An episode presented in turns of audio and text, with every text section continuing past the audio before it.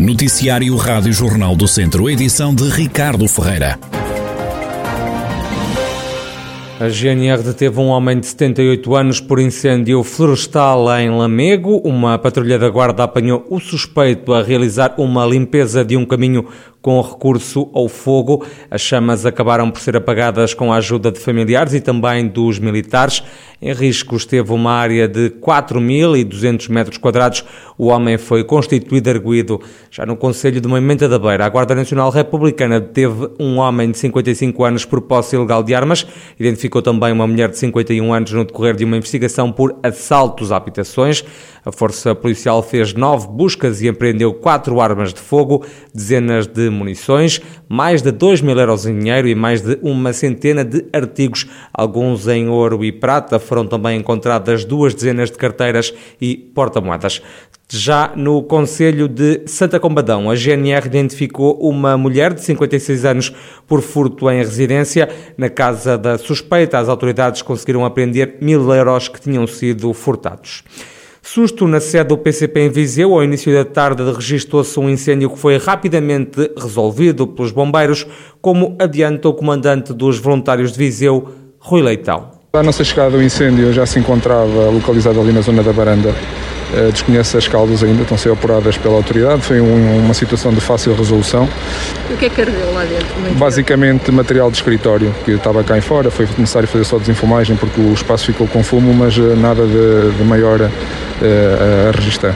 O incêndio ficou confinado ali à zona da varanda, aqui é uma zona de escritórios. Uh, foi retirado o material estava cá em fora, por isso não, não há mais danos nem estruturas, nem, nem outro tipo de situação relacionada com, com este incêndio. No combate a este fogo na sede do PCP em Viseu estiveram mobilizados 15 operacionais dos bombeiros voluntários e sapadores de Viseu com seis carros. Muito crítico é assim que se encontra o estado de saúde do presidente da Câmara de Viseu, que foi internado há três semanas nos cuidados intensivos do Centro Hospitalar Tondela Viseu com Covid-19. Segundo fonte do Executivo, o autarca não registrou uma evolução positiva nas últimas 24 horas. O medo de contágio fez com que muitos doentes com AVC, acidente vascular cerebral, não procurassem ajuda no Centro Hospitalar Tondela Viseu. O ano passado, o número de atendimentos na unidade da AVC da a unidade hospitalar caiu 40% numa descida alarmante, segundo a coordenadora deste serviço, Ana Gomes. Por cada três doentes com AVC, eh, há um doente que morre, há um doente que recupera e há um doente que fica com sequelas. Portanto, é determinante nós mudarmos este paradigma, eh, tratando eh, de facto precocemente os nossos doentes. Aqui no hospital nós tivemos números, noutros anos, que rondavam os mil doentes por ano uh, e o que nós assistimos uh, no ano anterior, com a primeira vaga, foi um decréscimo no número de admissões que chegou, portanto, aos 40%, portanto, que é alarmante, porque de facto as pessoas não vinham ao hospital com receio do contágio. Esta quarta-feira assinala-se o Dia Nacional do Doente com Acidente Vascular Cerebral. A unidade da AVC do Centro Hospitalar Tondela Viseu foi criada há 13 anos a coordenadora deste serviço, Ana Gomes, diz que é fundamental perceber os primeiros sinais da doença para permitir um tratamento mais rápido.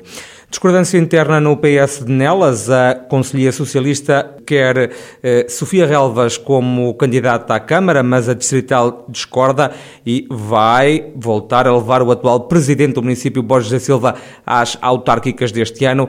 O presidente da Federação de Viseu do PS, José Rui Cruz, diz que há conflitos entre a Conselhia e o atual presidente da Câmara, mas defende que Borges da Silva é o preferido junto do eleitorado. Sabemos que Nelas é um conselho onde temos alguma, sempre alguma conflitualidade interna entre o Presidente da Câmara e, e, e a Conselhia, e alguns elementos da Conselhia, mas sabemos da popularidade que o Presidente da Câmara tem no Conselho, no âmbito da população, e nós temos que saber aqui distinguir o que são problemas internos dentro do partido e o que é a aceitação do Presidente da Câmara no Conselho e o trabalho executado, que nós não concordamos com a escolha proposta pela Conselhia e, como tal, avocamos o processo para a Distrital indicar um candidato e, naturalmente, perceber se há qual será o candidato. A proposta de avocação foi aprovada ontem por unanimidade no Secretariado.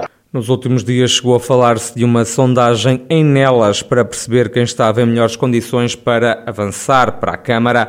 José Rui Cruz nega a existência de estudos de opinião. Não existe, não existe nenhuma sondagem. As únicas sondagens que podem existir são feitas pelo Partido Socialista e o Partido Socialista não fez nenhuma sondagem nelas. Portanto, tudo isso não passa de conversa de corredor. Não existe nenhuma sondagem eh, e existir seria naturalmente encomendada e validada pelos órgãos eh, do Partido Socialista, o que não aconteceu. José Rui Martins, o presidente da Distrital do PS, a colocar-se ao lado de Borges da Silva, atual presidente da Câmara de Nelas, que deve voltar a ser o candidato do partido nas autárquicas deste ano ao município. Os socialistas não se entendem na escolha do candidato para a Câmara em nelas. Vai avançar a requalificação da Estrada Nacional 229 entre Viseu e Sátão. O projeto é reclamado há vários anos.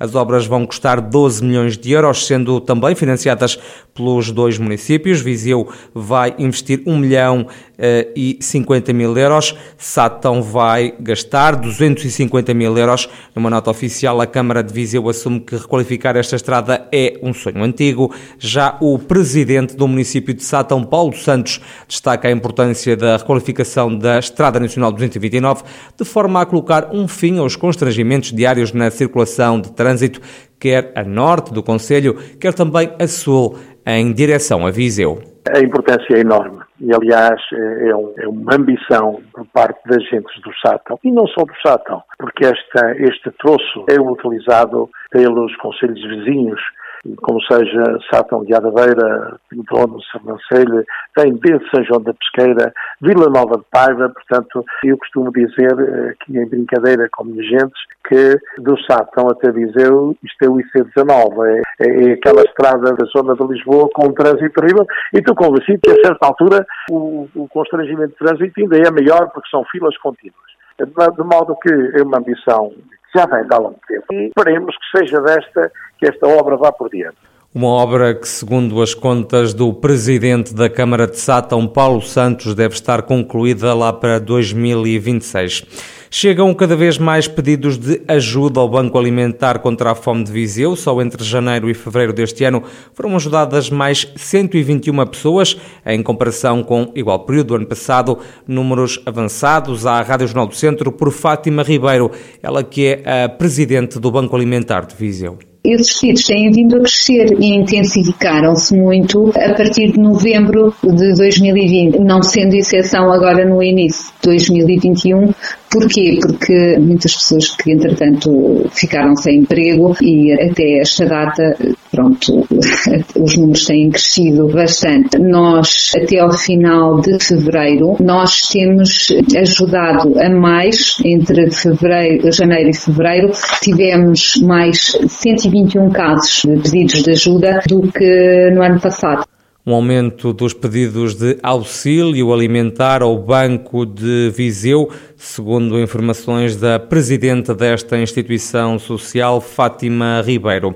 E as variedades Van e Lápines são as mais rentáveis para os produtores de cereja de Rezende, isto segundo os resultados de um ensaio feito no âmbito de um estudo que vai já no segundo ano sobre a produção deste fruto no Conselho do Norte do Distrito. As conclusões foram apresentadas esta tarde por Berta Gonçalves. Verificamos que do ensaio de variedades, a Van e a Lapins se destacaram pelo maior calibre e conteúdo de sólidos solúveis totais, portanto pelo açúcar, pelo BRICS, têm, no entanto, menor conteúdo de ceras cuticulares e isso traduz-se depois num maior índice de rachamento e de todas as variedades estudadas, portanto, a produção por árvore e, consequentemente, a produtividade é muito maior na cultivar van.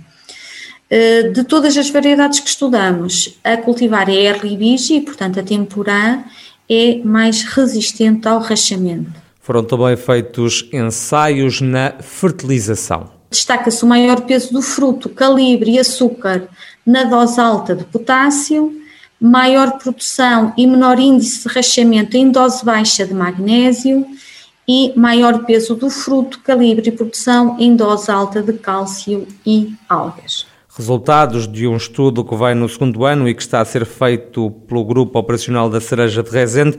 Este trabalho de investigação vai depois dar origem a um manual de boas práticas para a produção da cereja que visa dar escala à cultura deste fruto como salienta o presidente da Câmara de Rezende, Garcês Trindade. Penso que isso é fundamental, porque havendo escala de produção, podemos até, inclusivamente, expandir mais uh, a pequena iniciativa que temos de exportação uh, de cereja, uh, e se tivermos efetivamente produção em escala, é evidente que vamos também ter, enfim, a oportunidade de fazer a exportação da nossa cereja na devida altura. Garcês Trindade, o presidente da Câmara de Rezende, que desafia ainda os produtores de cereja do Conselho a seguirem as recomendações do meio académico e científico.